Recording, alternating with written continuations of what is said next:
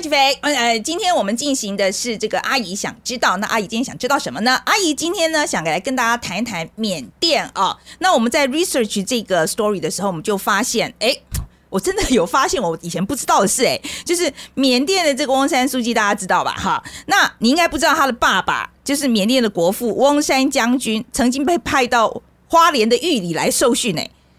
除此以外呢，我们在我们那个南视角的那个缅甸街哦，我们还有差不多十几万的呃缅甸人来台湾生活啊。那所以今天我们就是想要特别来谈谈缅甸。那当然，我觉得在最近一年以来，大家呃。最我想最关注在台湾最关注的就是缅甸的目前的呃在政变之后发生的情况。这样，今天我们很高兴哦，就邀请到的是呃《纽约时报》的研究员啊，那也曾经在仰光的缅甸时报担任记者的这个刘忠哎，来钟恩跟大家打个招呼。大家好，呃，主持人好。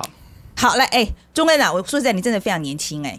你我我 你不用告诉我们几岁了啊，就是你大家看 看你就知道了，觉得很年轻这样子。你怎么是怎么样一个呃因缘会去缅甸呢？其实就是真的是蛮因缘际会啦，就是当初刚好就是大学有这样子的一个实习计划，然后刚好就被分派到缅甸。大学在哪里念？大学在香港，OK，在香港大学念。所以然后刚好这个计划，然后就申请上了，然后就去到那个地方，然后就发现。哎，这个缅甸跟以前想象的东南亚非常不一样。那个时候是几年去的？那时候是一八年，OK，一八年的暑假。对，那时候缅甸刚刚开放没有多久嘛？对，就是就在二零一零到二零二零那一段那一段非常就是民主改革的时期。对，所以就是会觉得说，哦，这边一切都很欣欣向荣，然后大家都对就是未来保持着很多的希望，然后也看到那边的人就是很单纯啊、善良，然后。就觉得哦，这个国家还有好多很多，我觉得很值得发掘的事情，是我以前可能在台湾生长完全不知道的东西，所以就觉得说哦，搞将来搞不好有机会可以在这个国家生根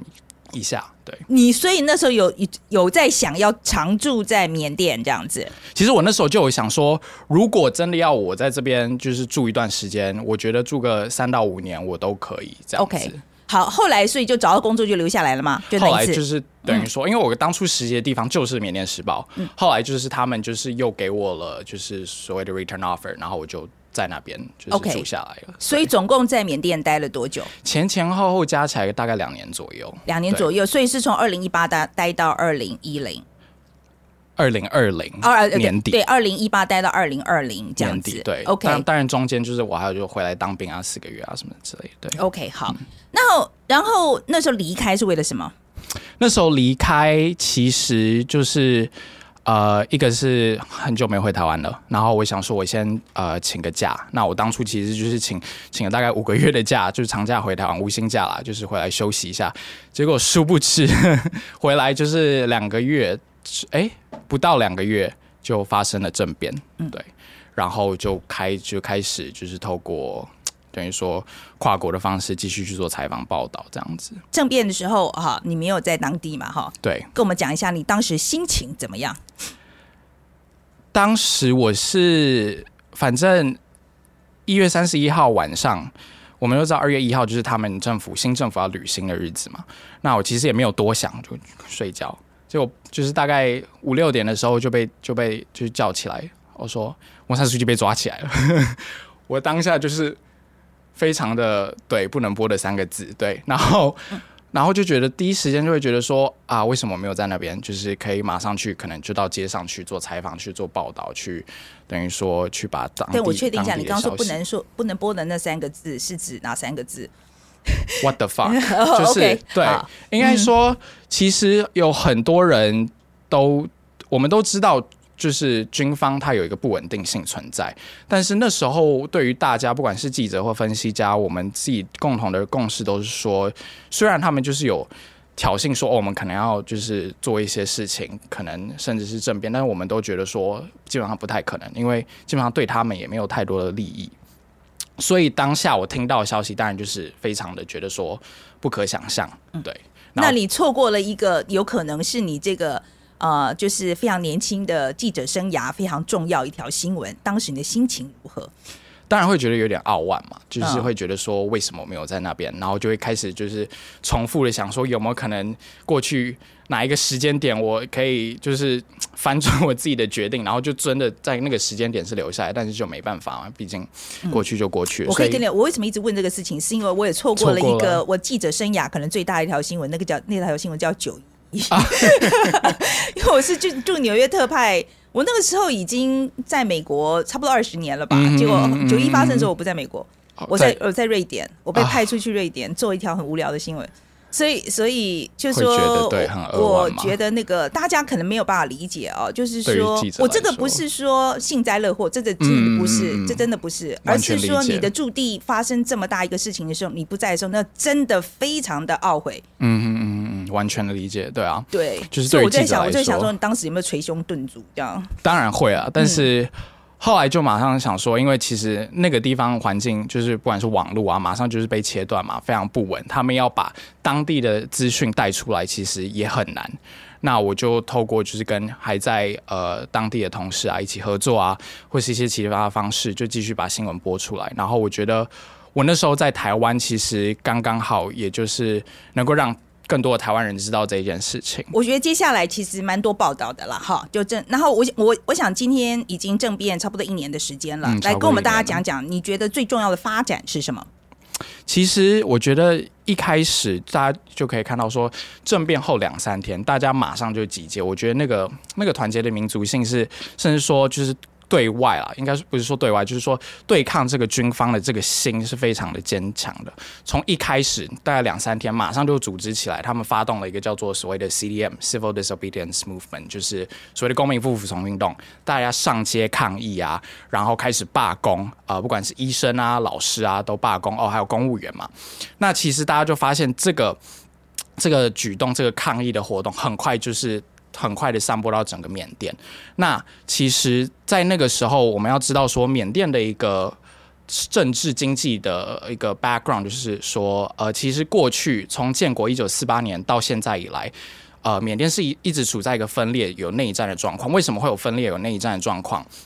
是因为边境有很多的少数民族，然后这些少数民族就是在独立建国的时候，其实他们有些就是没有被呃被包含在所谓的这个一个冰龙的会议里面。那这个冰龙的会议就是基本上就是招聚了所有的各个种族，然后一起来谈，呃，我们可不可以一起呃采取一个联邦制？然后这个联邦制就帮助我们能够一起成为一个国家，然后一起独立这样子。但我们知道说独立后之后，马上这个东西就瓦解了，所以才会有这么多的内战。嗯，一直到就也就是说，就是说后来呃成立了真的缅甸的这个政府，其实跟因为缅族对不对？对就是算它主要的这个缅族、跟其他少数民族，本来说大家好说好了要一起分享权利，或者是呃大家一就是少数民族在这里面应该有声音的，哎，结果就没了，没了，还反悔嘛，哈，对基本上是这样子。OK，没有错。嗯所以基本上就是怪要，打仗。对，嗯所以就是在这样的背景下，你就知道说，少数民族之间其实有很多的嫌隙，尤其是对缅族，缅族占了缅甸人口的大概六十八七成左右，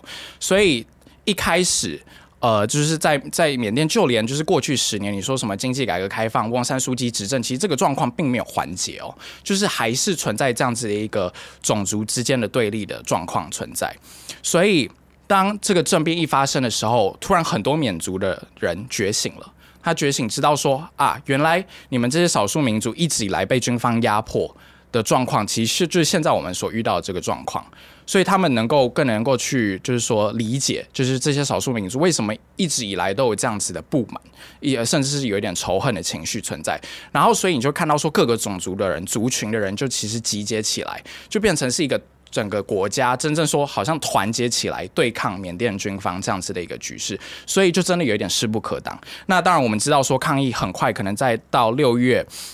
政府开了第呃军呃军方开了第一枪，然后之后其实就慢慢发展变成非常就是血腥暴力的一个镇压的方式，然后就至此已经死了很多人了嘛。那其实军方还是用这种呃血腥暴力啊，可能呃甚至是火烧村啊，呃把人就是活活的烧死啊这种这种模式去呃来镇压人民的反抗势力。但我们都知道说。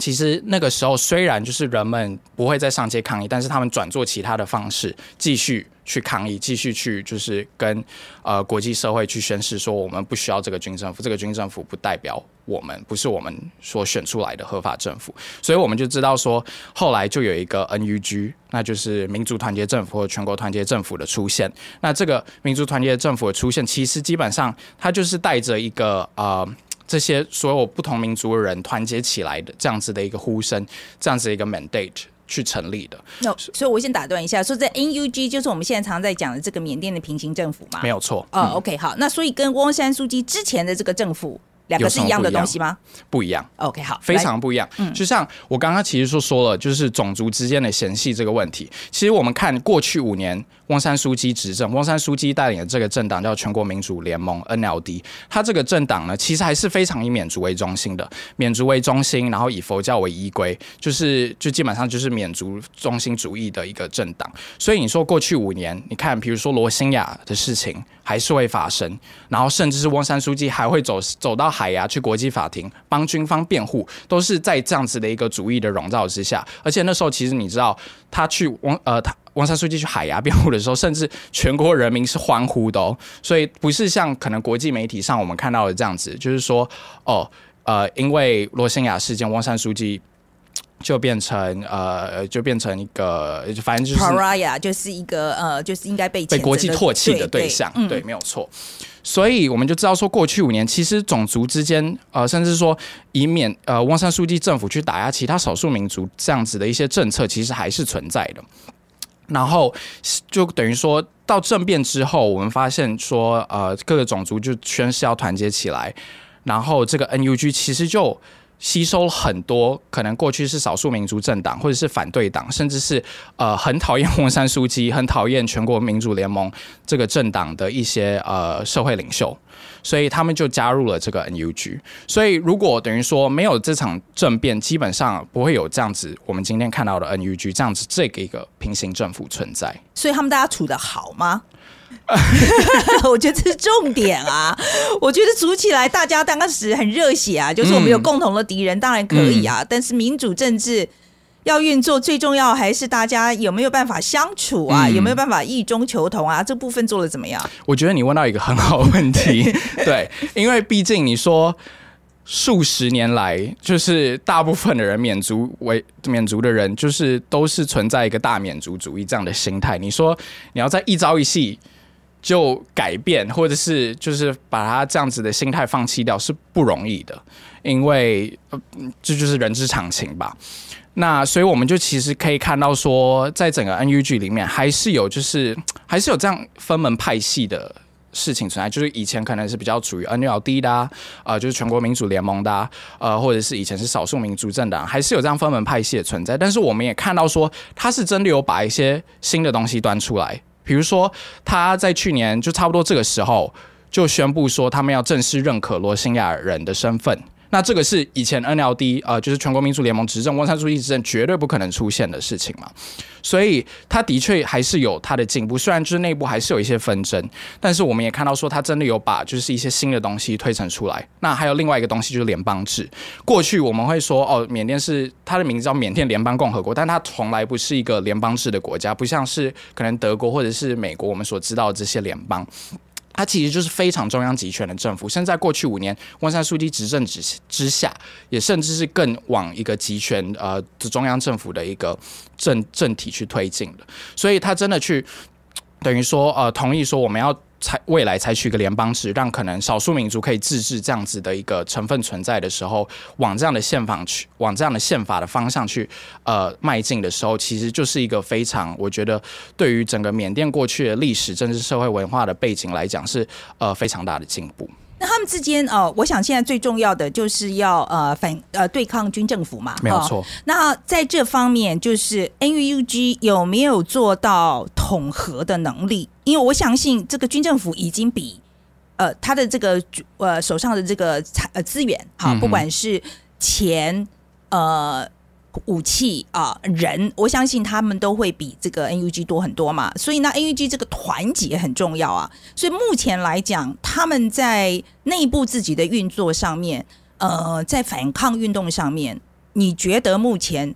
这个效率上怎么样？表现好不好？他们统合上做的好不好？我觉得当然就是很多人会，就是因为毕竟已经呃从 NUG 建立起来已经超过一年的时间了嘛，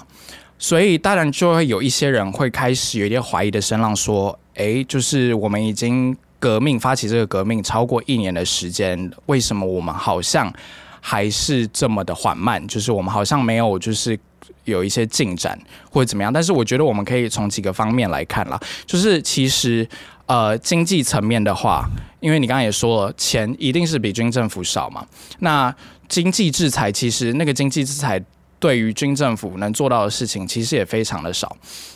所以，他其实呃，从去年开始就不断有这样子募款计划。那透过不同方式，可能是呃，像他们有做这个乐透啊、彩券这样子的募款方式啊，或者其实在国际的所谓的就是 Burmese diaspora，就是呃分散在各个地方的缅甸的人，其实他们对于就是资助资助啊缅甸 NUG 这件事情也是非常热心。所以你看，像华新街每到周末还是会有人。呃，在办这个所谓的就是呃赞助啊、捐款的活动啊，所以他们其实也是募到了一款不少的资金，这是经济层面。那这些资金其实就是一部分，当然是资助军队武器啊、呃训练啊。那另外一部分就是帮助呃很多在当地可能一直以来是罢工，他没有那些收入来源的民众。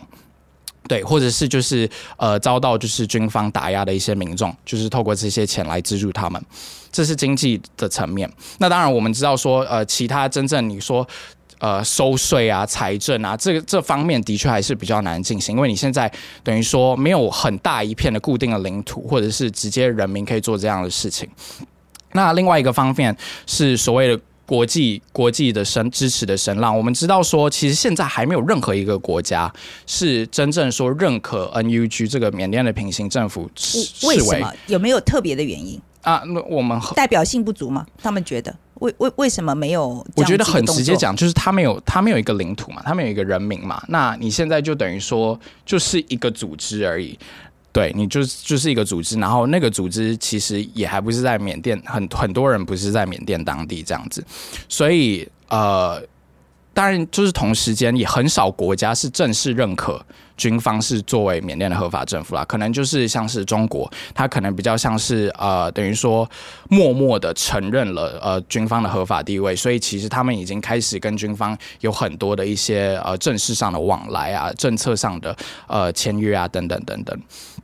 所以就等于说，NUG 其实还没有这些国际的呃国际的正式认可，但是同时间我们要知道，它其实在跟各个国家，尤其是西方国家之间，其实已经有一直都有很密切的往来。那西方国家其实一直都有说，我们跟 NUG 保持着一个非常畅通的沟通的管道。然后，所以我们就知道说，其实 NUG 在美英法、呃捷克、韩国，其实这几个地方都有设置他们的办事处，就是他们等于说他们的外交办事处在当地。那其实上个月就是。东协在美国有一个峰会嘛？那其实 NUG 的这个外交部长其实也有跟就是 Blinken 啊见面啊，就是来谈这些事情。所以就是说，国际上虽然没有一个正式的支持，呃，但是就是私下就是还是非常的跟呃这个 NUG 有这样子的沟通管道。那另外一方面就是革命，或者说我们一直谈论到就是没有领土的这一个问题嘛，那就是当地。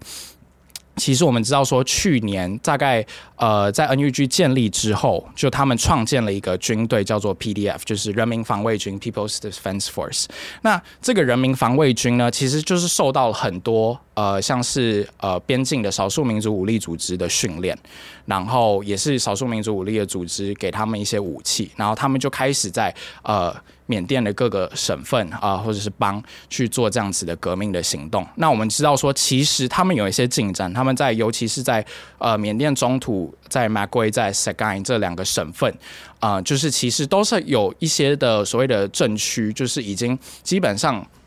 大部分都是受到 NUG 的直接管制，那他们就是管，就是等于说赢了他们的那边那一区的革命之后，其实接下来就有一些教育啊，还有一些呃卫生啊、健康的政策啊，其实都已经在当地开始做推行。所以说 NUG 其实，在比如说少数民族已经打下来的地方了，哈，嗯，是不是这个意思？没有错吧？但是同时间我们要知道说，其实少数民族武力组织他们本来管控的领土，NUG 是管不到的哦。哦，本来就没办法管。对所以 NUG 能管什么？NUG 只能管就是现在打下来的这些哦，新打下来的。对哦，OK OK，就是原来比如说少数民族已经是他们势力范围内的，是不可能让 NUG 势力进来。对但是新打下来的，就是交给 NUG 去管，类似像这样子的意思。OK，好，好，那所以 NUG 在呃，就是少数民族军队这个这个反抗军里面，他们有没有办法发挥就是 coordination，就是说呃，跟他们让他们互相联系的这个功能，他有没有办法做到？其实他们本来就有就是这样子互相联系，从去年我们就看到，因为不然要没有这些互相联系的话，其实基本上我们刚刚讲到这些 PDF，他不会去给，比如说呃，在在克伦邦，就是在比较缅甸东部的地方有一个克伦民族联盟，或者是 KIA，就是有一个克钦的独立军在呃克钦在缅甸的北部，他们去接受他们的训练，所以其实这些有些民族地方武力组织，他们跟 NUG 的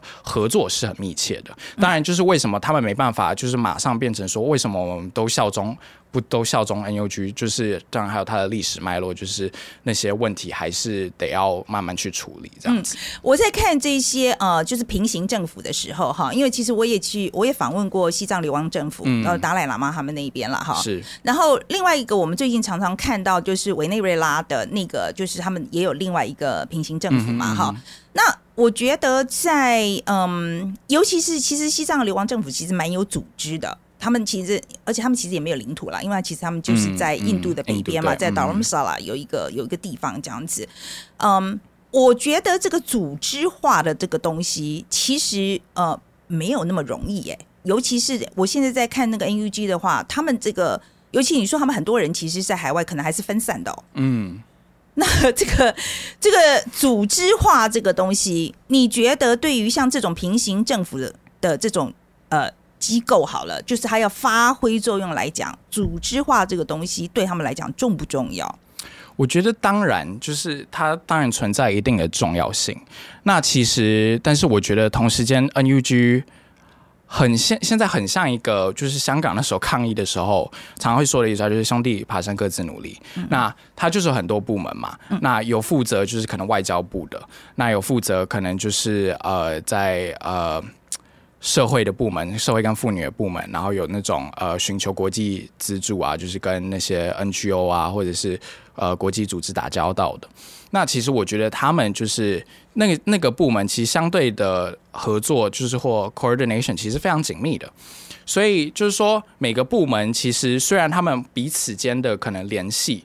呃，不怎么充足，甚至是我们知道说，有些时候有些部门会跟其他部门对于某些比较大的政策是有一些的嫌弃，或者是有一些不同的意见的。但是各个部门的运作其实都是非常都是非常的好的，那就是他们就是都各自在自己的领域上继续去努力这样的一个状态。嗯，可是我觉得最终来讲，我现在我在看的时候哦，我还是觉得他好像是缺一个领导者，哎，嗯。一个而且是一个有号召力的领导者。对，我觉得这是一个很好的问题，因为现在大家对于 NUG 的呃最大的问题说，他现在没有一个领导者。那除了这个没有领导者之外，他们其实没有一个非常完整的对于缅甸的一个未来的构想。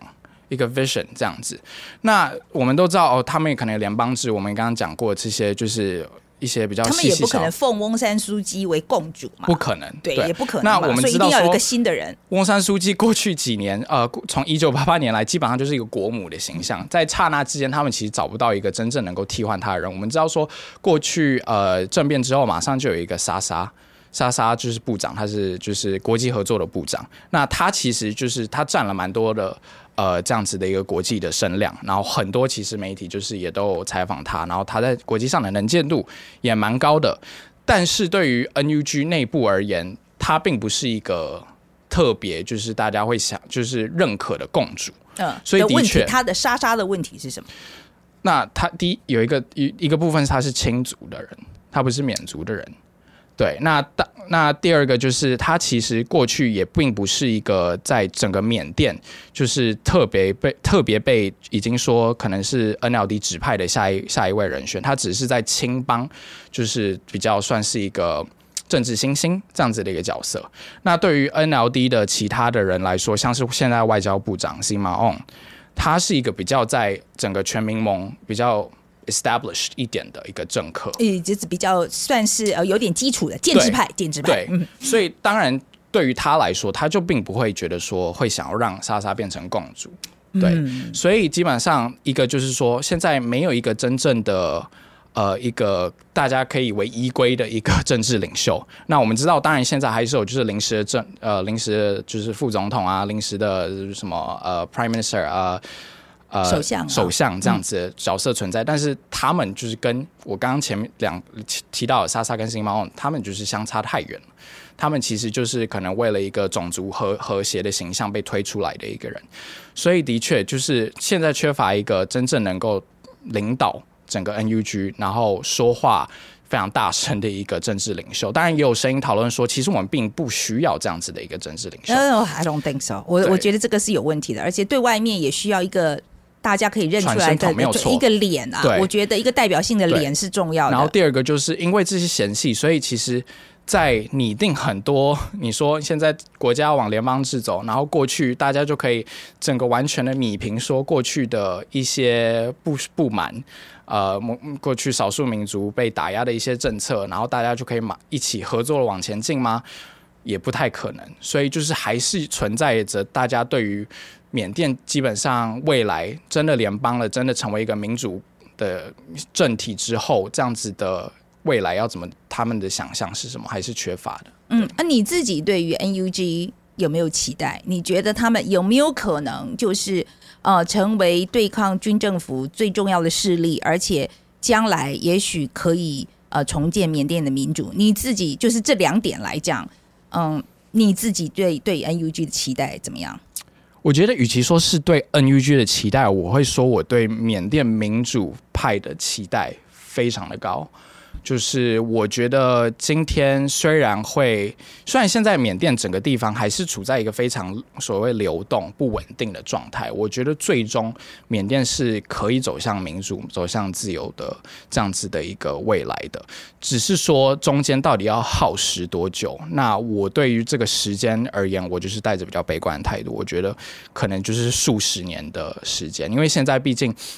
我觉得民主方跟军方他们各方的要求没有一个妥协的空间，他们完完全全就是不可能坐在谈判桌的两侧去做任何的谈判。目前的状况是这样讲，所以我觉得啊，在两方都没有任何一点妥协的空间的情况下，你要说就是缅甸马上就可以呃恢复和平，或者是然后成为一个民主共和的国家，不可能。对，但是我觉得对于缅甸多数人来说，我觉得去年的这一场政变是有一个非常重要的呃影响，就是让他们整个对于民族啊之间国家呃未来的想象其实是有打开的，就是他们更更多能够去理解说呃从。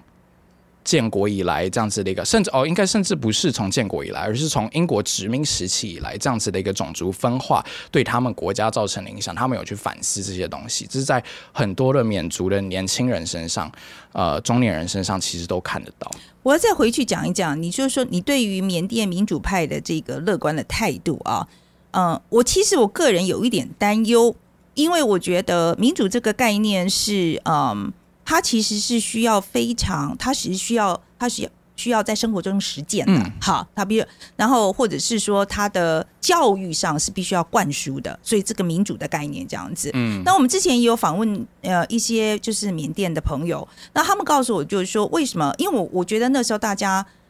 我想对外面的人来讲。最惊讶的就是说，其实缅甸的民主进程时间并不长，说实在也不过差不多十年，十年这十年的时间。那为什么这十年民主的时间，这个经验就足够让他们去抛头颅洒热血，去做这么大一个对军政府做这么大一个对抗？All right，其实我觉得这个是让大家非常的尊敬的一点，这样子。可是我现在担心就是说，在军政府现在的这个势力之下，其实这个。他是年轻一辈，他没有在民主经验里面经过的这一群年轻小朋友长大之后，他们还会知道民主很重要吗？我觉得正是因为这群小朋友刚好是在过去十年长大，所以他们知道说民主，或者是像是很多的言论自由、媒体自由，对他们是非常重要的。他们能够就是自由的在 Facebook 上，Facebook 其实就是缅甸的 Google 啊，就是他们能够在 Facebook 上去看这些言论，呃，去收集资料，这对他们来讲是非常重要的。所以我觉得这很大一部分，当你就是已经拥有，你是在这样的拥有的环境下。长大，然后再被夺去，跟你曾经没有，后来给了，然后再被夺去，这个是很不一样的感觉。就像我觉得，像这一代在台湾长大的年轻人一样，你说今天突然 回到戒严时期，我觉得他们应该都会疯掉。那跟很多。呃，你说比比较老一辈的，我们可能很多时候会听说，哦，他们觉得，哎，那时候是经济戒严的时期，经济很好啊，为什么我不回到那个时候？就是那种感觉。所以我会觉得说，正是因为他们在这样子的环境底下长大，所以反而更给他们那种相对剥夺感。对，所以你觉得这个火苗是没有办法扑灭的？我觉得现在现阶段是无法覆灭的，但是如果你说放长远来看，如果真的到三四十年的话，那这个我觉得我也没办法预预测，我也觉得难说。你觉得现在时间在谁那一边？老实说，我觉得时间还是会在军方那一边。那军方其实某某种程度也是以拖代变了。其实从去年开始镇压。呃，基本上就是有这样子的一个态势，对。但是我觉得军方其实也在急，因为还是有很多的地方处在不稳的状态。就连说你说仰光、曼德勒、呃奈比都这三个缅甸最大的城市来讲，其实还是不时会有炸弹的。嗯，不管说你是军方设立的，还是说呃民主方设立的，还是会有就是呃。人被炸死啊，然后还是在市区，可能动不动就有这样子不稳的状况发生。现在要去缅甸可以去吗？可以去，现在就是已经等于说开放旅游观光也可以去了。那当然就是有一些 COVID 的一些政策你要去遵循。对，OK，那你建议大家去吗？我会，我觉得如果是一个记者的话，你可以去。那当然就是你会做报道这些东西，我觉得不危险吗？当然，当然，我觉得你自己会评估啦。作为记者，你会自己去评估一些危险的东西。对，那说危险吗？就是在主要的城市，现在比较算稳。就是虽然偶尔还是会有一些爆炸案的发生，但是相对而言已经稳定了。那如果你要去边境的话，那就真的是还是有些地方还是在战火的摧残当中。嗯，那如果你作为一般人的话，我觉得你要去旅游。的话，就是比较还是不不太建议了。但是如果你真的要去的话，我反而会觉得说，你可以自己去注意一下你旅游的，不管是酒店或者是呃你买的东西是不是跟军方有关，因为基本上就是。缅甸其实整个经济体系还是军方非常就是掌管独大的一个状况，而且你去给他观光花钱，对啊，会不会花钱花给军方？你会不会等于说变变相在资助军方杀人？对，嗯，对啊，你自己会考虑回去吗？我自己会想回去，但是就是时间点上面，再加上呃，作为记者记者的身份，呃，比较敏感一些，因为去年就是比较多实名的报道，不知道对。我想我们今天差不多哈，那我最后在我们 wrap up 最后一个问题啊，就是说你你觉得我们在外面的人，就是我们不是缅甸人，那我们为什么要关注缅甸？那我觉得其实第一个，它就是它在一个民主转型的过程。我觉得我当初过去到缅甸这个地方，其实也在看说，呃，缅甸的这样的民主转型是不是可以给呃作为作为台湾人的我去体会一下，就是说台湾。在我爸妈长大的那个年纪，他的民主转型他是怎么去进行的？这是对我自己而言。那我其实当时候也觉得说，缅甸的整个环境有点像三四十年前的台湾，就是很和乐，经济发展，然后大家很有希望这样子一个环境。我是这样去有这样子的心态去看着缅甸的。那另外一个方面就是，其实刚刚节目一开始你也有讲，就是缅甸其实很多人在台湾。十几万，甚至我不知道有没有数十万，因为其实呃，从五零六零年代，呃，那个时候基本上国民政府先是撤到云南，后来侵略缅甸，到缅甸这个地方，后来有些很多缅甸的华人，呃，或者本来是云南人，就一起跟着来到台湾嘛。那其实后来六零七零八零年代都陆陆续续有从那边过来的呃缅缅甸华人，或者是一般的缅甸人，然后经济起飞，又有一批。呃，缅甸人过来，所以其实很多时候你有时候你的朋友就是缅甸人，可能第二代、第三代，但是因为他是华人的缘故，可能就跟我们说话方式一模一样，你也不会看出来。然后你可能我一问才知道，哦，原来你也有缅甸的朋友，只是你不知道。再来一个就是刚刚说的，就是国民政府这段历史嘛。其实很多人不知道，就是我们会说撤退啊，撤退到云南，甚至课本里会说撤退到缅甸。但是对于缅甸的整个历史国族的理解来说，它就是侵略啊，它是侵略缅甸的一个历史啊。而且甚至某种程度上，是因为这样子国民政府侵略缅甸历史，后来才有更多缅甸本地的动乱，包括像共产党啊，或者是一些少数民族联盟。然后到现在，我们把这个历史跟大家讲一讲好了。就是那一段国民党这个撤退的时候，我想很多年轻的朋友可能搞不清楚这一段。你说就是国民政府到云南，那因为就是国共内战嘛，国共内战，那呃国民党就是节节败退嘛，那国民政府就不断的撤退啊，撤退到云南，然后后来发现又又继续的就是输嘛，那就就到缅甸去了，到缅甸的缅北这个地方，那所以那时候其实就是对缅甸发动了攻击。对，那其实国民党政府对缅甸发动了攻击，就是对缅甸发动攻击。那其实他为什么要对缅甸发动攻击？那个时候退无可退啊。OK，所以他要打一个地方给他自己，对，要给自己栖身的一个环境嘛。所以就是你就一直退，一直退，然后退到缅甸边境上啦。那其实缅甸的军方有没有想要试着打回来呢？有，但打不过，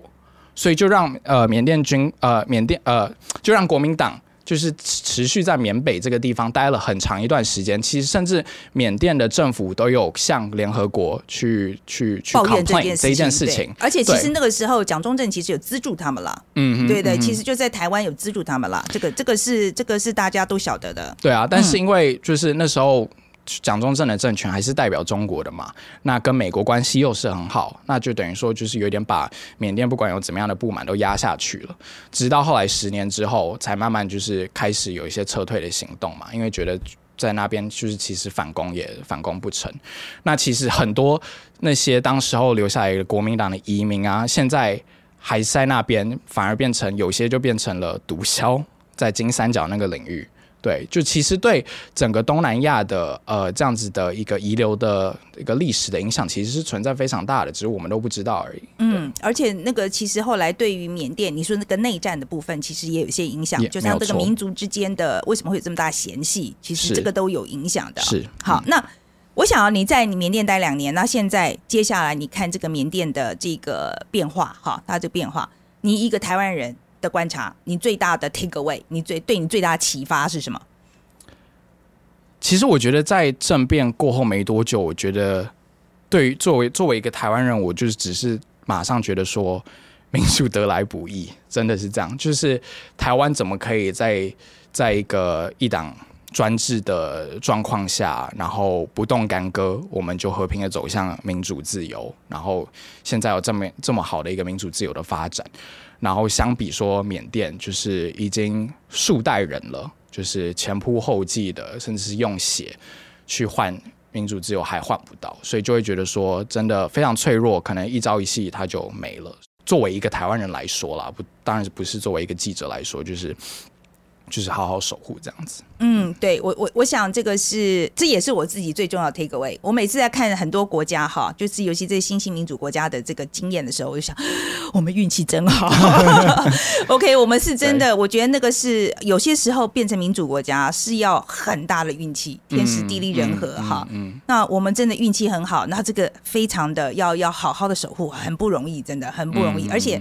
真的很脆弱啊。对，真的很脆弱，所以我觉得大家。不要太大意啊！觉得说这个民主一定会赢哦，那 necessary 真的民主不一定会赢的，是是要是要我们大家花很大力气去守护的。我 before you go 哈，我想最后一个，我我觉得因为我们都是记者，我们闲聊一下，就是你把那个纽石啊，我们因为 你是说你做很多那个中国的，在你你现在是纽石在住在台湾吗？你是他们的研究员这样子。我们刚刚聊了一个东西，我觉得很有趣，还是跟大家分享一下好了。你跟大家讲一下纽石啊，在那个查证的时候。的它的标准是什么？哦，就其实我觉得各大主要国际媒体应该差不多啦。就比如说，呃，今天有一场抗议在中国的哪个地方发生了，说上海好了。那基本上我们人都不在那边，我们只会看到影片，我们也只会看到可能在中国的微博上面会有一些一些就是发文这样子。那我们一定需要两个人在场的人，然后去跟我们说，要在场的人一定要两个在场的人，而且是你们相信的人。对，然后我嗯。们就是都还要去跟你，就是跟你说，那你可不可以给我你的名字？还有就是这些东西，虽然我们没有要就是把你的名字，就是在当下，如果在 verify 的当下没有啊，没有要把你的东西，没有把你的资料写进去，但是我们需要就是你为你所讲的这件事情，呃，take responsibility，要要要负责，也要负责。嗯、对，要负责，所以我们需要你去确认这件事情，我们也相信你说了这些事情，然后我们真的有这样的两个人去跟我们确认，我们才可以去做报道。嗯，对。啊，如果有时候只拿到一个的时候怎么办？呃，没办法，就是就就不能用我们就不能用，那我们就没办法写报道在那个时间点上。就是 OK，子对，所以这个纽时的这个它的所有就是大报道都是要经过这一这一这一层嘛，就是要有两个可信赖的来源。对，嗯那我觉得有些时候在有没有就是能够把名字写进去的时候的报道，那这就更复杂，我们需要更多的人去确认，然后还有就是编辑啊都要进行就是这样子的一个去 double check 的一个行动、对 check 的行动。你现在写中文的写中国的新闻很痛苦吧？这个 现在因为里面人很就是能够在里面做报道的人很少啊。当然，当然就是我们也有就是一些同事在啦。嗯那当然就是我们也就是透过各种各种各样不一样的方式去做报道、去采访啊，对。嗯，好啦，今天非常谢谢钟恩来跟我们谈谈缅甸的情况哦，真的非常有我我是真的觉得我自己都觉得脑洞大开，有好多讯息是我以前真的是没有想过的。那今天在最后啊，再提醒大家啊。呃，这个是阿姨想知道，是在每个礼拜一的晚上播出。那另外在每个礼拜四的晚上是有大家来炼丹，下次欢迎你来参加因为都是我们年轻的朋友们啊一起来，我们那个是讨论的。哦，好哦，OK，哎，对，那欢迎你来参加。好，好那今天非常谢谢大家，拜拜。